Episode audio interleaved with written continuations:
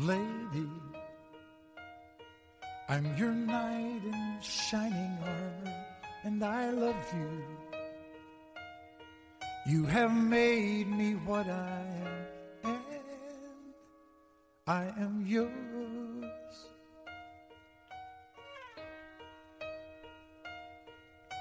And my love, there's so many ways I want to say I love you. Let me hold you in my arms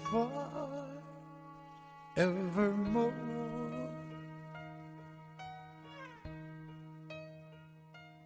You have gone 在喧嚣的都市，做温暖的声音，陪伴你，在午夜安静。我只是个极度感性的人。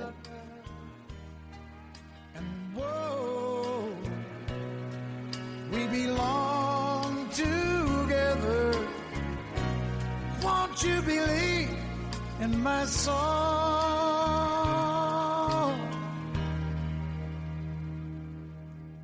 Lady, for so many years I thought I'd never find you. You have come into my life and made me whole.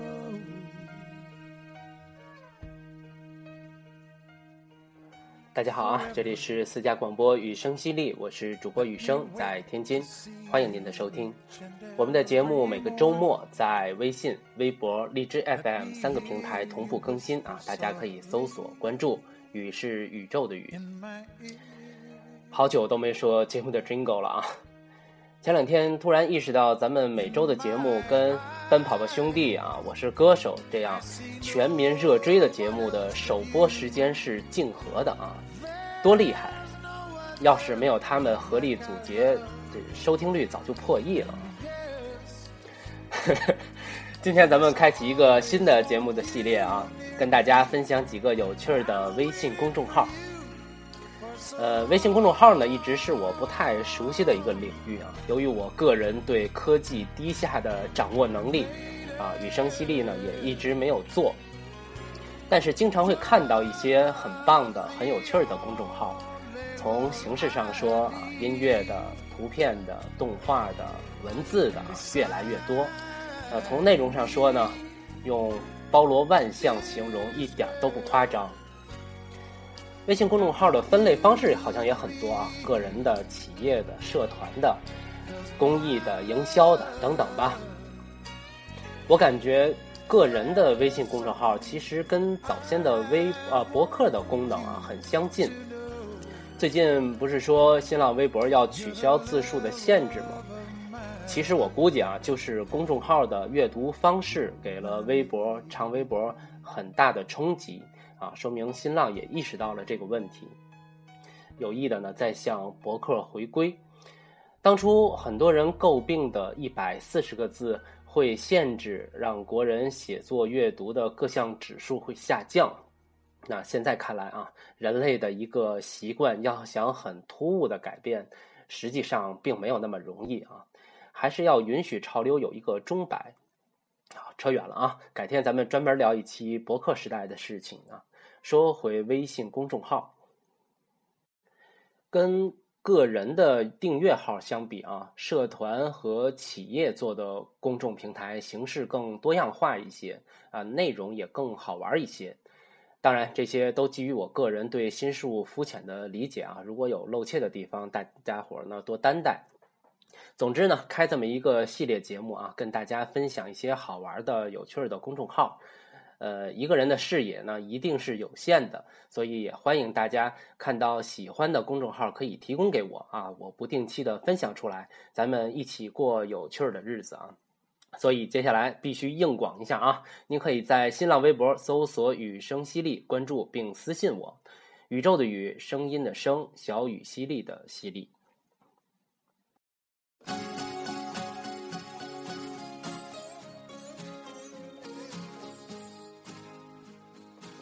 今天准备介绍三个公众号啊，第一个名字叫欧美经典音乐啊，ID 是 Music Classic，啊，他自己的介绍非常的简单，就一句话啊，推荐欧美经典音乐。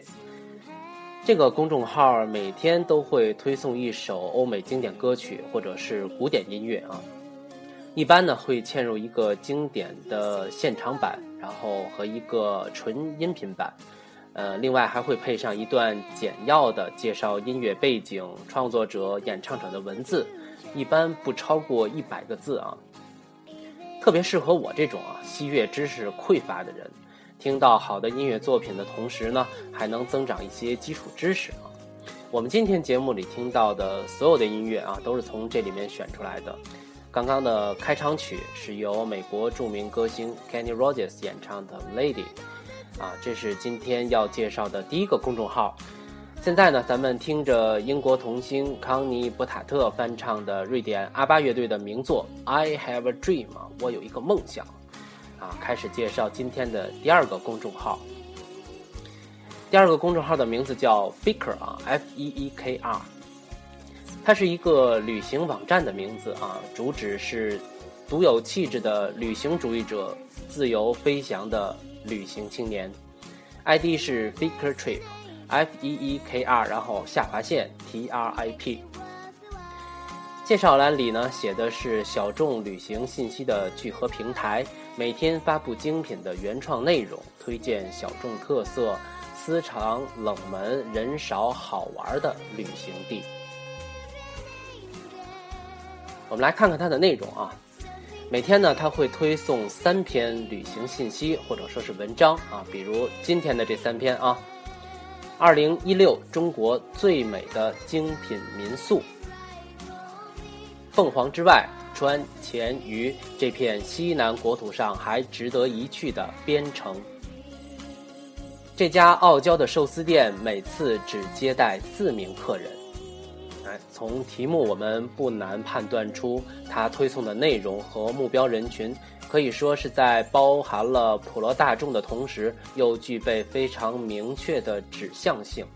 有兴趣的朋友啊，可以看看他们的官网，做的格调还是蛮高的。今天我挑了一篇有实用性的文章啊，给大家读一下。这是二零一六年一月一日他推送的文章。二零一六又有一批国家放宽签证。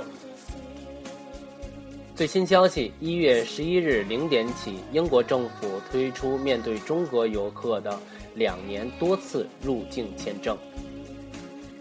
即使去过英国的朋友，很可能也只是匆匆的前往了伦敦大笨钟，去曼彻斯特看了场球赛，到爱丁堡参观了几座城堡。那么，让我们带你认识一个不一样的英国。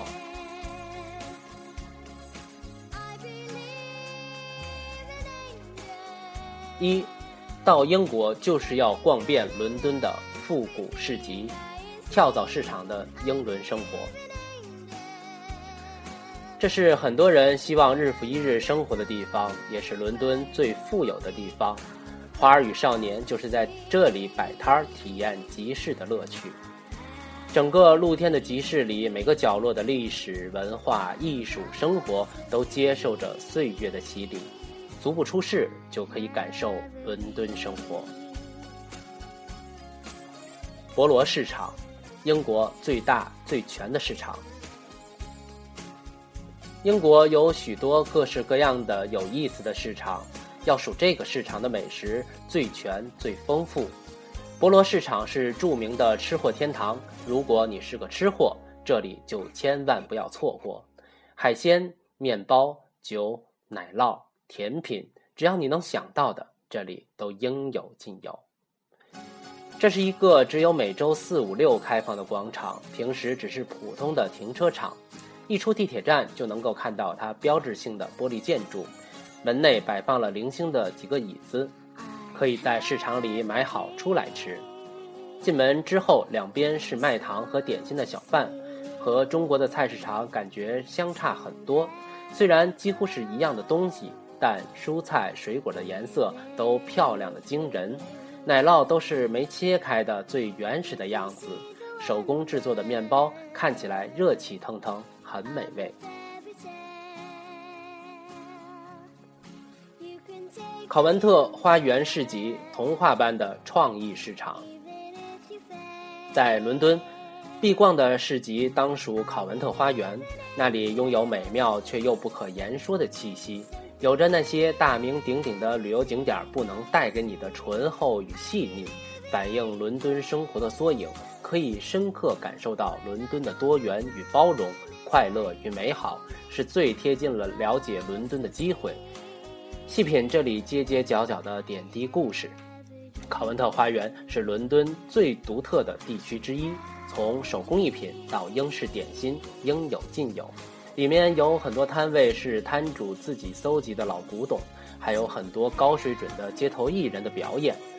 走进这个集市的瞬间，置身于美妙的灯光和音乐，周围是人群的笑脸，那一刻像是走进了儿时的童话书。这个创意市集除了流动的摊位，周围也有很多精致的店铺，卖巧克力的、冰激凌的、茶叶的、服饰的，各种都有，很好逛。地下还有几家有调调的餐厅，最有特色的是在享用美食的同时，还能欣赏来推销唱片的音乐人的美妙旋律。集市本身很小，售卖一些文艺的小商品和饰品，也不乏自产自销的手工艺人。这一块儿附近有很多美好的小店和小餐馆，都值得一去。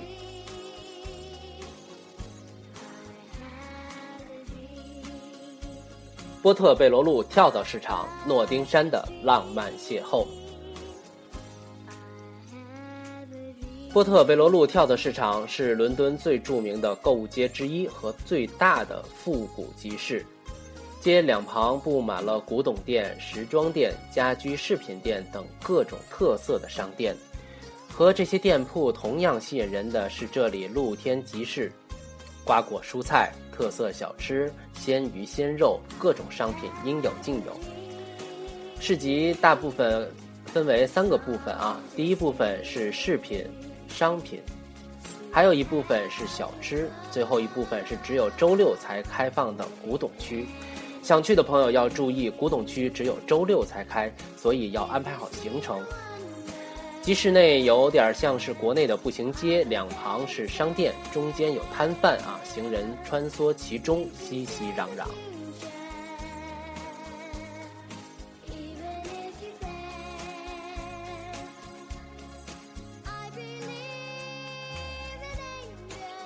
二。到英国就是要坐上蒸汽火车环北威尔士，霍格华兹的魔法列车。北威尔士鲜少有人会去游玩，可能只有火车迷才会涉足此地，乘坐各种蒸汽火车，从蔚蓝的海边到绵延的草原，到壮丽的 Snowdon 山，美景无数，只有火车才能到达的神奇地方。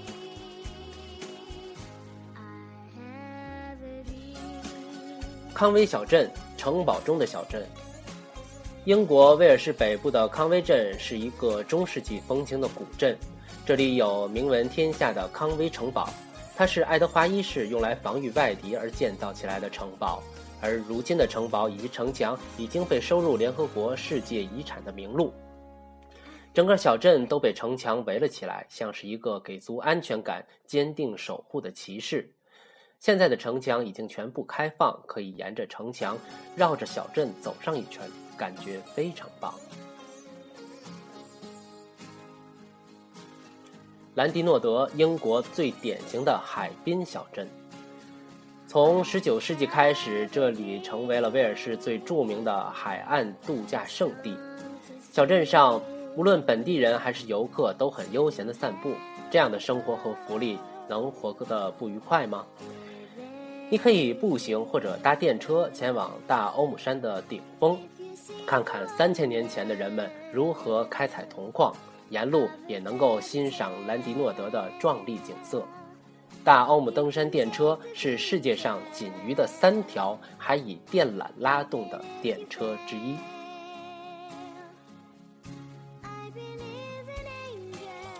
三，到英国就是要体验英式乡村的风情。唐顿庄园的静逸村庄。那绵延起伏的葱葱草原，那静谧的林中小村落，那悠然自在的羊群牛群，还有帅气的英国绅士骑着马穿行在小巷子里，这一切不在童话故事里，就在克兹沃尔德的英伦村庄里。百老汇典型的英式小镇，百老汇漂亮精致。散落着古董商店、茶室以及艺术画廊，陡峭的崖壁下是优雅的金色村舍。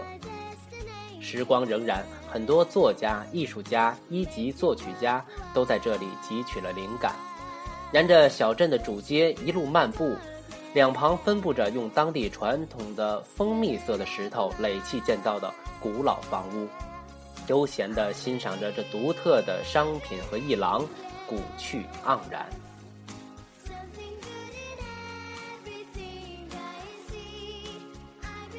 齐平卡姆登最具重重要历史价值的小镇。齐平卡姆登是一块尚未被侵扰的珍宝，遍布精致的村落。驻足在此，会让人情不自禁地联想到中世纪科兹沃尔德的繁荣岁月。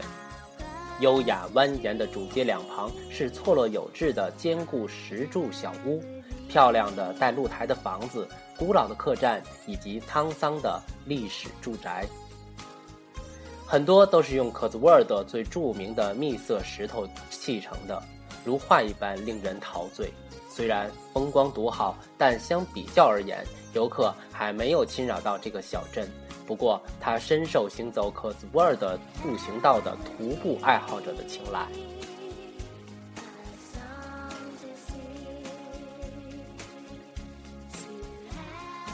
拜伯里，英国最美丽的村庄。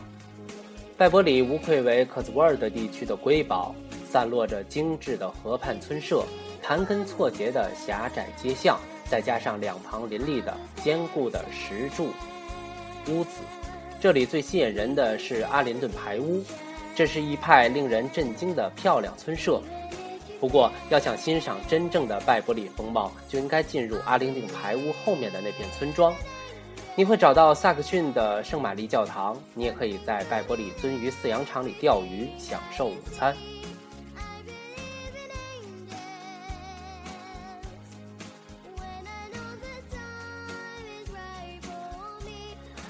以上呢是这篇文章里对于景色的一些描写啊，这个地名不熟，读了很多错误啊，大伙儿多担待。就是了解这个微信公众号吧。呃，这篇文章的最后啊，它不光介绍了这个景色，还给你很多有用的信息。比如这篇文章后面呢，就介绍了英国两年签证的一些科普知识。两年访客签证将适用于旅行、商业拜访、参加会议或者商务考察这种类型的出行目的。申请者在签证签发之前，仍然需要接受同样的全面核查。中国访客仍然需要填写在线申请表和提交生物信息。全新的签证举措呢，将会更加的便利，因为英国政府同时有计划扩张英国的移动指纹服务，即为签证申请采取指纹的服务，从九个中国城市扩张到了五十个呀。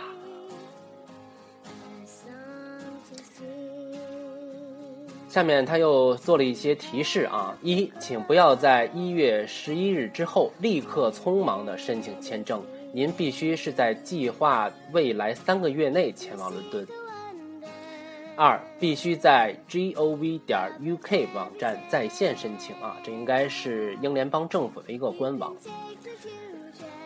三，该试运行从一月十一日零点开始，在此时间之前申请北京时间并支付了费用的申请人不适用这个新的签证安排。四。该试行计划呢，开放给持有任何种类中国护照，并在中国大陆地区申请标准访问签证的中华人民共和国公民，但是，以下访问目的的申请除外。都有什么除外的啊？私人医疗、器官捐赠、访问学者、ADS 指定目的地旅游计划、结婚注册啊，包括同性关系。还有有偿访问啊，还有转机访问，这些都不行。OK，还没完啊，最后的最后还有一趴，有了英国签证的隐藏好处有哪些？介绍的多全啊，咱们看看啊。持英国签证可以免签的国家和地区有：一、巴拿马，免签三十天，前提是必须。该呃必须该英国签证呢至少用过一次啊，可以先到英国后去巴拿马。二，黑山免签七天，一般来说要经第三国，交通上不是很方便。三，波黑免签七天，必须从欧盟或申报国家入境，多次英国签证提示有可能被要求出示每天七十五欧元的资金确保行程。四，百慕大免签一百八十天。五，哥斯达黎加免签或停留三十天，有效期至少还有六个月，静候停留期不能超过应签的有效期。六，多米尼加免签三十天，需要在多米尼加共和国机场购买旅行卡，价格为十一美元。七，爱尔兰免签。使用过一次普通的 C 类英国签证，使用过一百八十天内免签入境。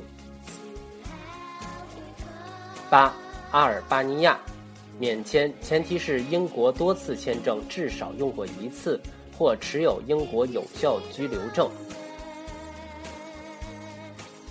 九，安奎拉，免签英国的海外领地有英国签证就可以。十，开曼群岛免签。开曼群岛为英属海外领地，有英国签证或永久居留可免签，但目前看来，中国公民前往开曼还需要办理英国海外领地的签证。十一，直布罗陀免签，必须是一年以上有效期的英国签证，不包括居留证。十二，新加坡过境签。免签九十六小时，有效期至少为一个月，往返只能停留一次，也有不让入境的案例发生。十三，韩国过境免签停留三十天啊，切记前提是必须前往英国本土，前往英国海外领地等不能享受此项政策，往返各停留三十天。十四啊，十四这地名啊，我来念啊，特克斯和凯斯群岛，什么地儿这是？免签三十天。特克斯和凯克斯群岛是西印度群岛中的英属群岛。好吧，就是有这么个地儿啊。哎呀，先来放首歌。刚才我们说的啊，这就是旅行网站 Viker 的微信公众号，在新年伊始给大家传递的一篇资讯和推荐。我读的不好啊，这个大家就听个意思。主要是说这个网站，这个微信公众号啊，做的很靠谱，推送景色景点的文章，然后呢还给你一些旅游的注意事项啊。要爱旅游的朋友真的可以关注这个号。一个没有护照的人，为未知的听众朋友们吐血念了这么一长篇出国游的资讯，这是一种什么精神？这是在发一股什么神经啊？我们来休息一会儿啊，然后再来介绍今天重量级的一个微信公众号。那现在大家听到的这首歌呢，来自老鹰乐队啊。刚刚过去的一月十八日，老鹰乐队的创始人、主唱格雷弗雷去世了啊。呃，欧美经典音乐当天推送了老鹰乐队的一首《Peaceful Easy Feeling》啊，平静轻松的感觉，以示纪念。我们来听听。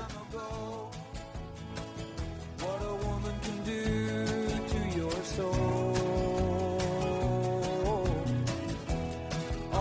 she can't take you anyway. You don't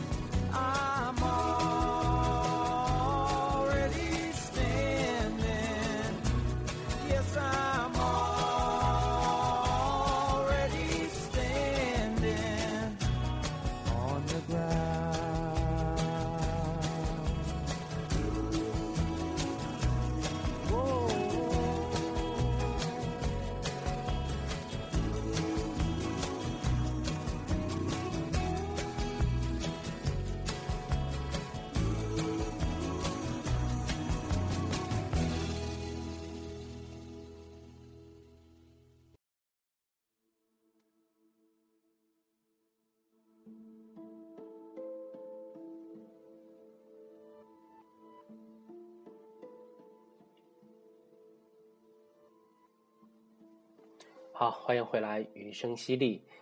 今年刚开年不到一个月啊，已经有好几位艺术大师离我们而去了。大家都在说上个世纪是诞生大师的世纪，那这个世纪呢，我们只能送别大师了啊，这没有办法。好，我们今天要重点推荐的这个微信公众号啊，是我们天津本土的一个非常优秀的自发的团队的微信公众号“天津记忆”。我想能有兴趣听播客的朋友，应该对文史艺术都有一些兴趣。那么在天津生活的话呢，可能您不会十分的熟悉，但应该会在不同的场合听说过“天津记忆”。从最初的形成啊，到今天，天津记忆已经走过了十个年头。他们的成员各行各业都有，大家为了这这座城市的历史文化存留挖掘，走到了一起，利用各种资源介绍天津、宣传天津、弘扬天津。可以说，这群可敬的朋友啊，在用对这座城市的热爱。做着我们所有人都应该做的事情，非常了不起。春节之后呢，我会邀请他们中的成员来节目里详细的聊聊他们的故事，他们为这座城市做的事情，以及我们每个人能为这座城市做些什么。天津记忆的微信公众号 ID 呢，就是拼音的全拼啊，希望有更多的朋友能够关注他们。这其实也是了解天津、了解我们家乡的一个非常好的渠道。这个公众号会定期的发布一些关于天津旧城旧街的文章，字里行间都是生活在天津卫的人们对这座城市深深的感情。那今天呢，我先来跟大家分享一篇咱们天津著名的文化学者徐凤文先生的文章：《天津，当浮华》。已成往事。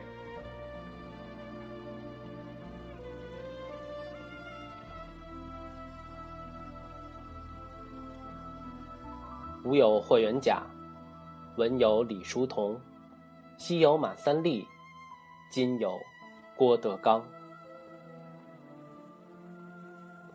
欢迎来到天津。历史一度使天子脚下的天津卫成为中国北方最西化的城市。海天赴宴，风云际会。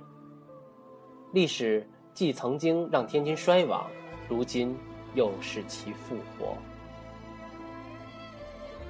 这里有张爱玲儿时嬉戏的法国公园这里有一代文豪梁启超的饮冰室，这里诞生过名扬天下的大公报，这里有闻名遐迩的北洋大学和南开中学，这里有一代女侠吕碧城、施剑翘的天津传奇。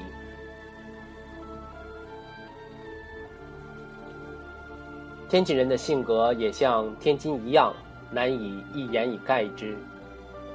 九河下梢，五方杂处，海河交汇，南北交融，新旧交织，中西杂烩，古今兼容，是历史留给这座城市的财富和特质。随处可见的小洋楼、老教堂，以及曾在其中的日常生活，是一代又一代天津人关于这座城市的浮华梦呓。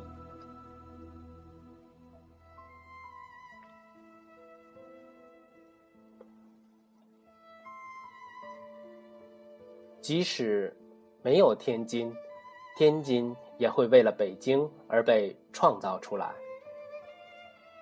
从城市发生学的角度审视，天津一如其名“天子之津”的本意，就是北京的一个渡口、金梁、通道、门房，甚至过客。按照足球术语理解，天津卫就是给北京城把大门的。以致很长一段时间，我都疑惑天津盛产足球守门员，这个到底跟他有嘛关系？按照棒球术语解释，天津就是北京的牺牲打，必要时刻要靠牺牲自己让北京进垒，甚至故意让对方杀掉自己。近代以来，这座城市血与火的战争记忆，几乎诠释了天津卫的一垒命运。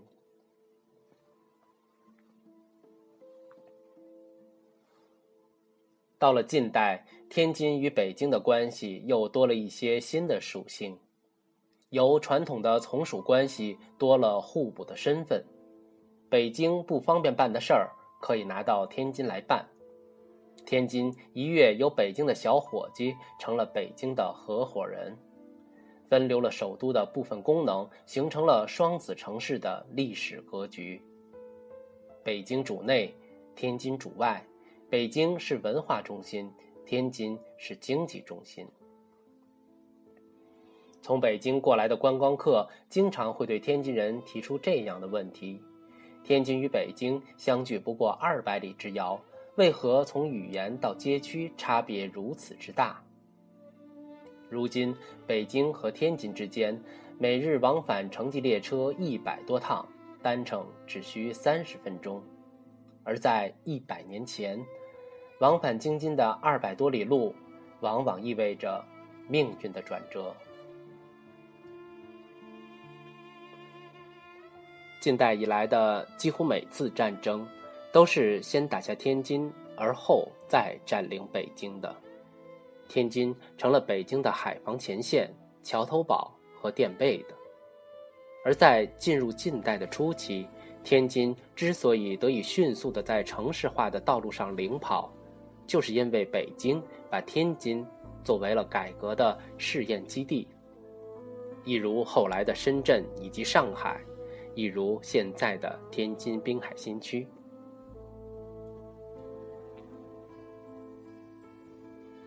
到了民国年间，天津成了清代遗老和北洋大佬进退北京的栖息地与避难所。很多地方的人都可以说。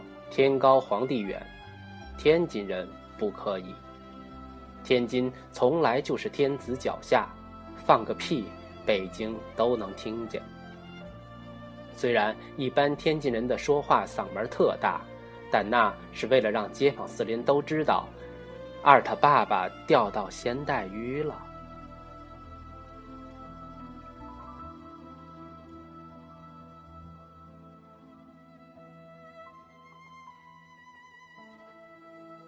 一九四九年后以后的三十年间，北京、天津的行政区域不断扩张，原有的直隶一分为三，北京、天津、河北省划地为疆，打破了历史上一体化的基础，原有的京畿关系被人为的切割，从而否定了天津作为北方经济中心的历史地位。两个人口超过一千万。距离仅一百公里的超大城市，在长期计划经济体制下，制造了北京与天津及周边地区诸多的紧张关系。肉都烂在了北京的锅里，在城市定位、资源配置、人员流动等诸多方面矛盾丛生，冲突不断。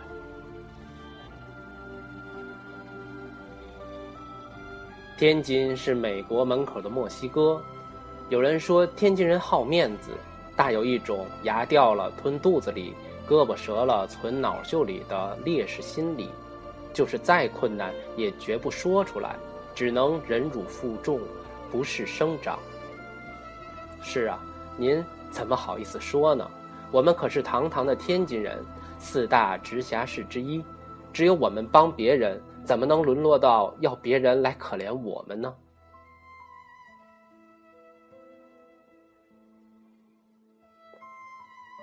在相当长的历史时期中，北京是正面，天津是侧面，甚至反面。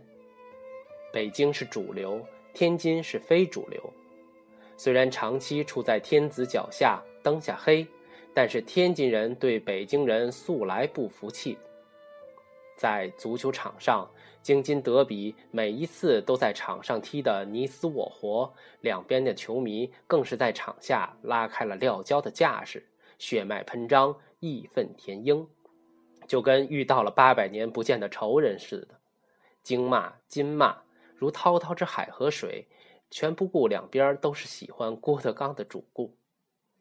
虽然贵为北京的门房与后院儿，虽然城际铁路拉近了两个城市间的距离，虽然很多人过上了双城生活，但两地不仅方言差别极大，城市气质等诸多方面也往往势同水火。京味儿串不了津味儿，北京。同化不了天津。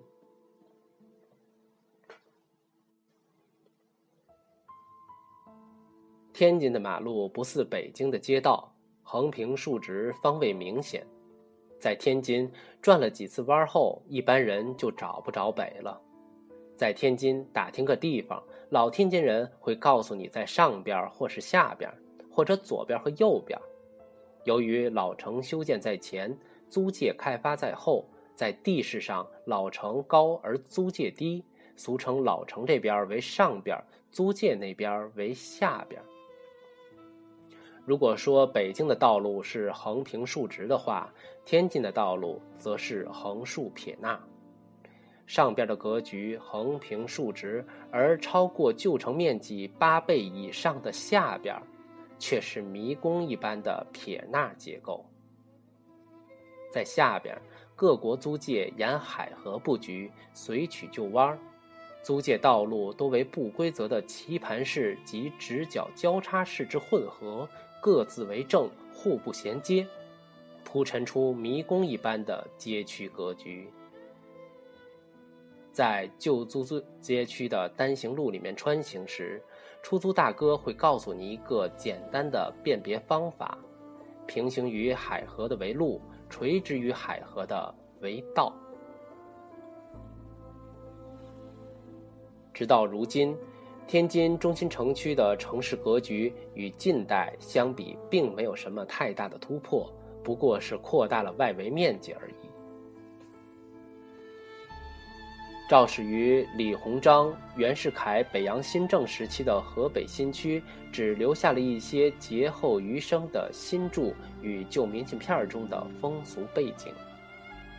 梁思成曾经设想的林荫大道，一直没有能够在海河两岸实现。日本人曾经构想在市区以东建设三百平方公里的新市区的计划，还没来得及实施，就退出了天津。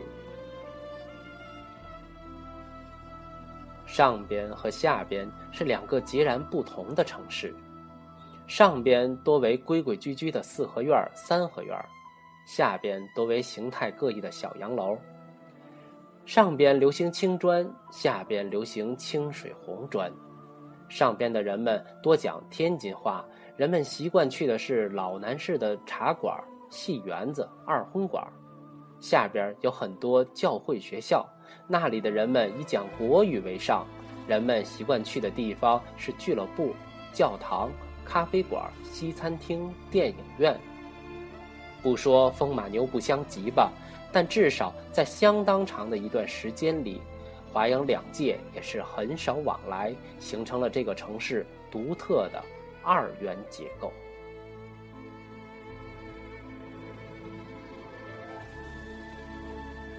相比起北京的传统厚重，天津显得轻与浮华；而相比起上海的浮华与轻，天津又显得薄与守旧。在这样一个混搭的城市里，传统与现代、本土与外来、草根与贵族、混混与洋买办、三不管与小白楼，不同区域、阶层、文化乃至阶级间的较量。往往表现的特别复杂而暧昧。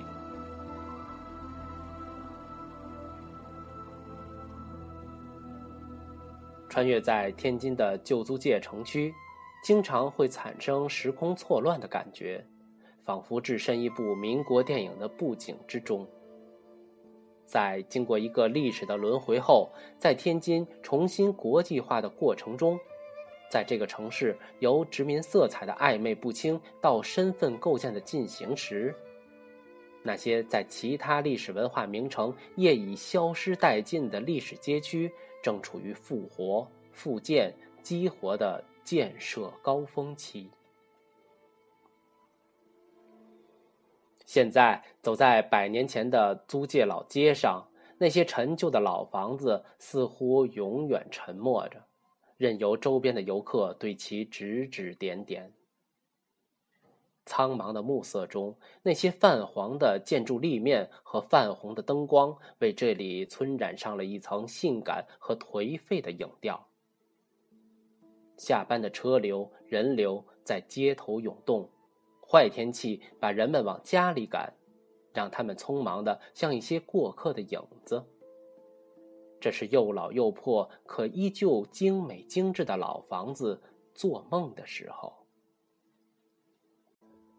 见惯了本地友谊路和南京路一带灯火楼台、浮华城市景象的人，兴许想不到，天津市中心旧日租界区还保留着上个世纪末时的街道生活景象。在距离溥仪的静园不远的街区。路边有不少售卖各种蔬菜水果的摊贩，不时有蹬着自行车的路人停下来，下车挑选时鲜的蔬菜。更多的是操着一口天津话的本地人和一群外地口音的人在逗闷子。而在这些道路之间，往往有一条条狭长的里弄相连，引得你忍不住走进去。陈旧的巷子里，不仅有住了几辈子的天津土著，也有不少来京打工的外地人。这里的旧楼比起旧法租界、异租界、德租界乃至英租界的五大道地区，自然逊色了很多，甚至显得破落不堪，至今也没有立面整修的迹象。在天津的老城乡、老南市先后改建成新式小区之后，原日租界地区俨然已经成为最具天津市井气息的历史街区。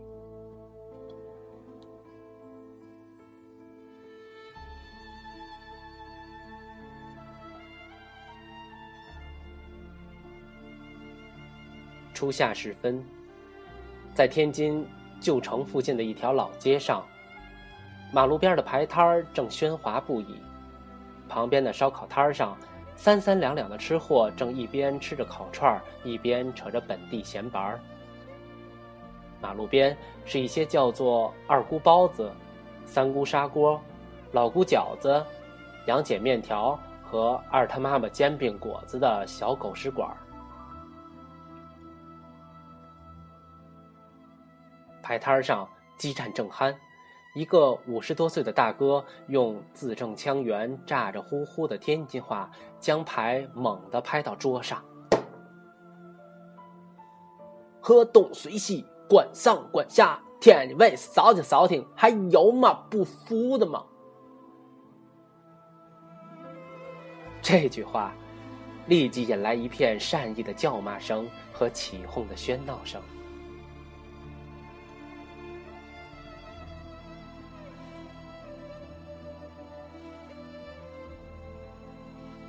到了天津，要是不和地道的天津人吃一顿饭，算白来了一趟。要体验喂嘴子的风味儿，光带两盒糊弄外地观光客的十八街麻花，或者吃一顿天津人自己都不待见的狗不理，那就老坦儿了。无论是在五大道的高级餐厅，还是在路边的狗食馆儿，只要和天津人坐一桌吃饭，二两口杯下肚，保你不会冷场。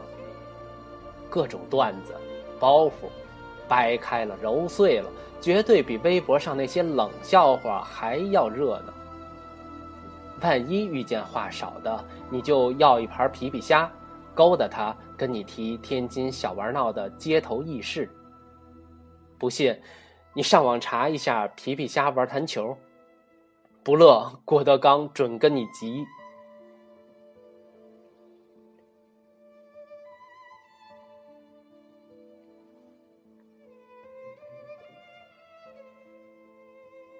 二零零八年以来，天津多次入选中国最具幸福感城市。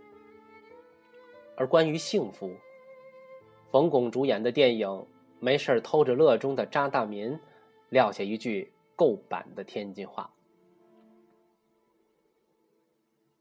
我妈说：“床上没病人，狱里没亲人，这就是幸福。”这句话，基本上可以代表典型天津基础市民的活法：崇尚实际，质朴热情，小富即安，善良幽默。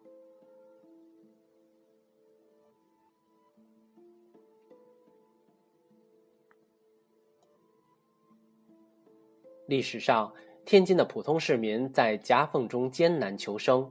无师自通地培育了一种码头上的活法和一种戏谑自嘲的生活习性。无论现在这座城市保存又复建了多少小洋楼，无论这座城市如何渲染自己的大气洋气，在很多人看来，天津仍然是一座最具平民化气质的城市。天津人过的，就是一种轰轰烈烈、乐乐呵呵的。世俗生活，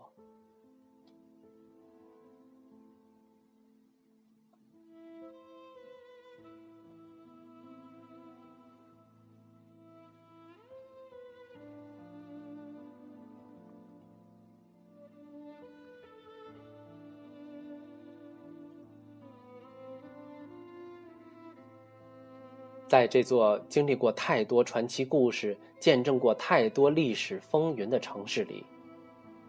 命运之河曾经在这里大开大合，一代浮华曾经在这里悲欢离合。有人来了，然后离开，为这个充满了平民幽默的幸福之城留下了一道悲情的注脚。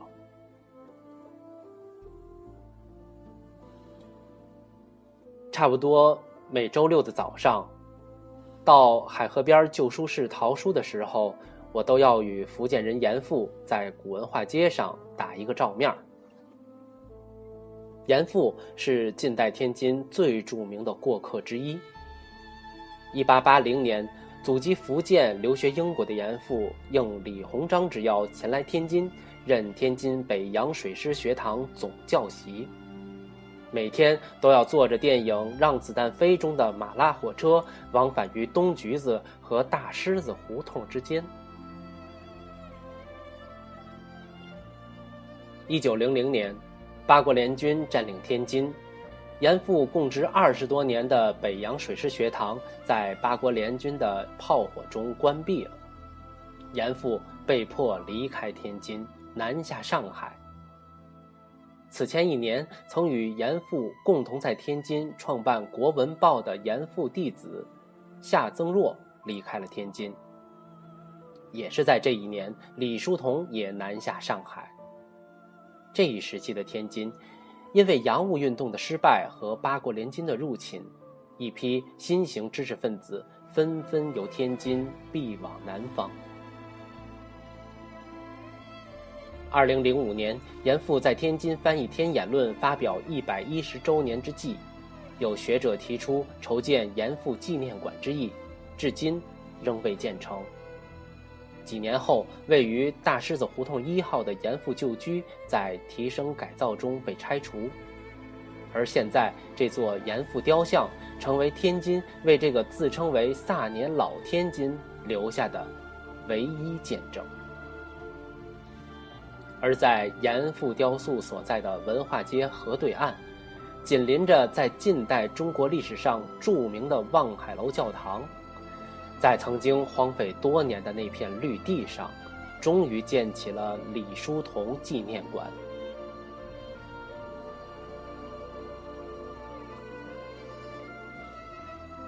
在霍元甲的迷踪拳火遍全国的小时候，就会唱“长亭外，古道边，芳草碧连天”。从那时起，很多外地人记住了有一个多才多艺的天津人。李叔同，也记住了《城南旧事》里的小英子。印象最深的是小英子的发型和一口地道清脆的北京童音。后来，在张爱玲的对照记中，看到张爱玲小时候在天津法租界的一些照片，忍不住脱口而出：“这不是小英子吗？”张爱玲的旧居位于距离繁华的商业区劝业场不远的赤峰道上。相比起上海张爱玲旧居，这里冷清了许多，也破旧了许多。至今住在这里的仍是普通的百姓人家。在暗淡的光影下，那种天津小洋楼里特有的腐朽气息扑面而来。要不是记者和来自各地的张迷们不断探访，这里的住户甚至都不知道张爱玲与以前一个叫张金玲的天津籍电影演员到底有什么不同。这些名人都是从天津卫到了上海滩才取得全国性的声誉，至今你都不敢想象，如果留在天津。他们的命运又将怎样？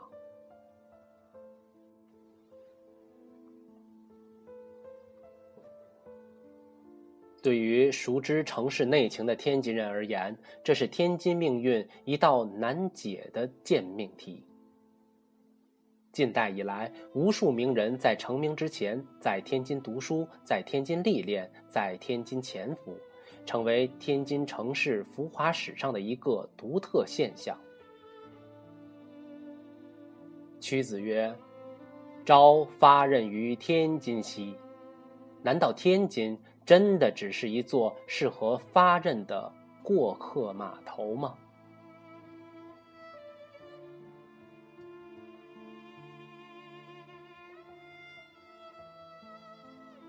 近代天津。有一份与上海的良友画报齐名的《北洋画报》。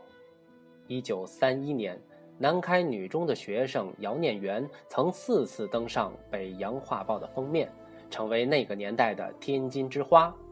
后来，这个生于北京、原籍湖北、改名叫郑念的北洋女孩，却成了上海名媛的标志人物，并以一本《上海生死劫》蛮声世界。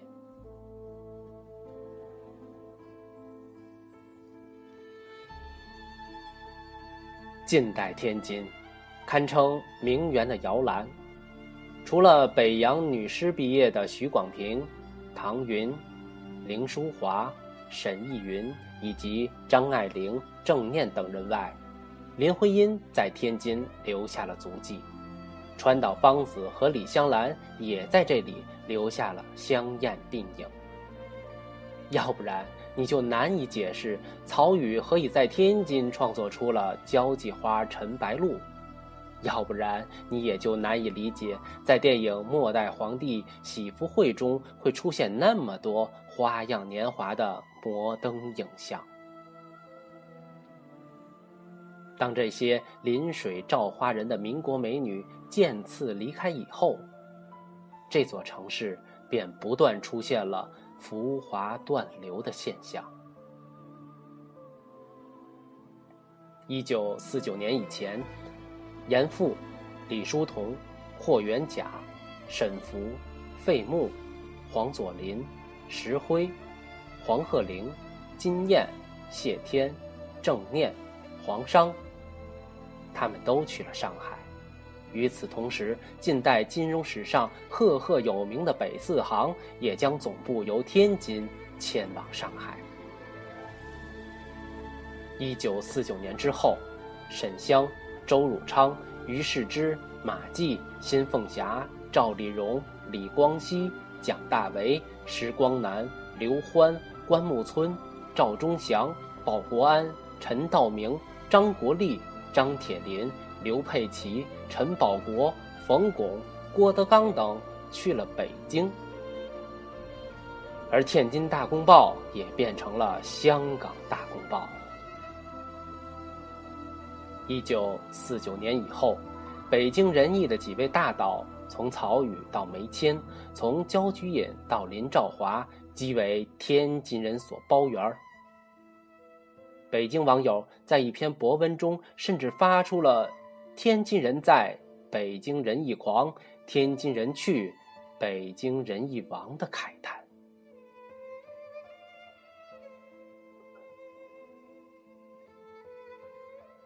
以前是下海，后来是进京，天津人北京红，成了半个多世纪来天津独特的文化现象。令许多天津人唏嘘不已。对此，林夕先生分析：历史上，凡是天津人一旦成了人物，这个人就不在天津待了，天津人也就不把他再看作是天津人了。下野之后再回来，天津人也和他没有任何关系了。而留在天津的文化人。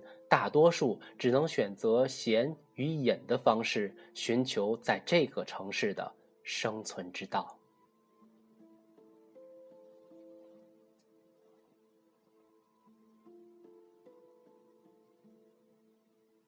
一九三一年的深冬，离开天津之际，末代皇后婉容在日记里记下了这样一句意味深长的话。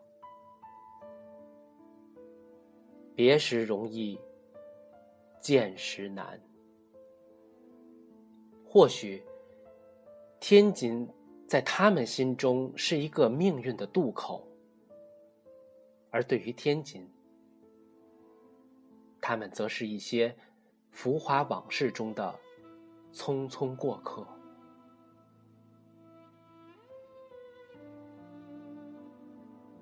我相信。婉容的这句话，不仅是说给溥仪们听的，说给顾维钧们听的，也是说给张爱玲们听的，更是说给今天以及未来的天津人听的。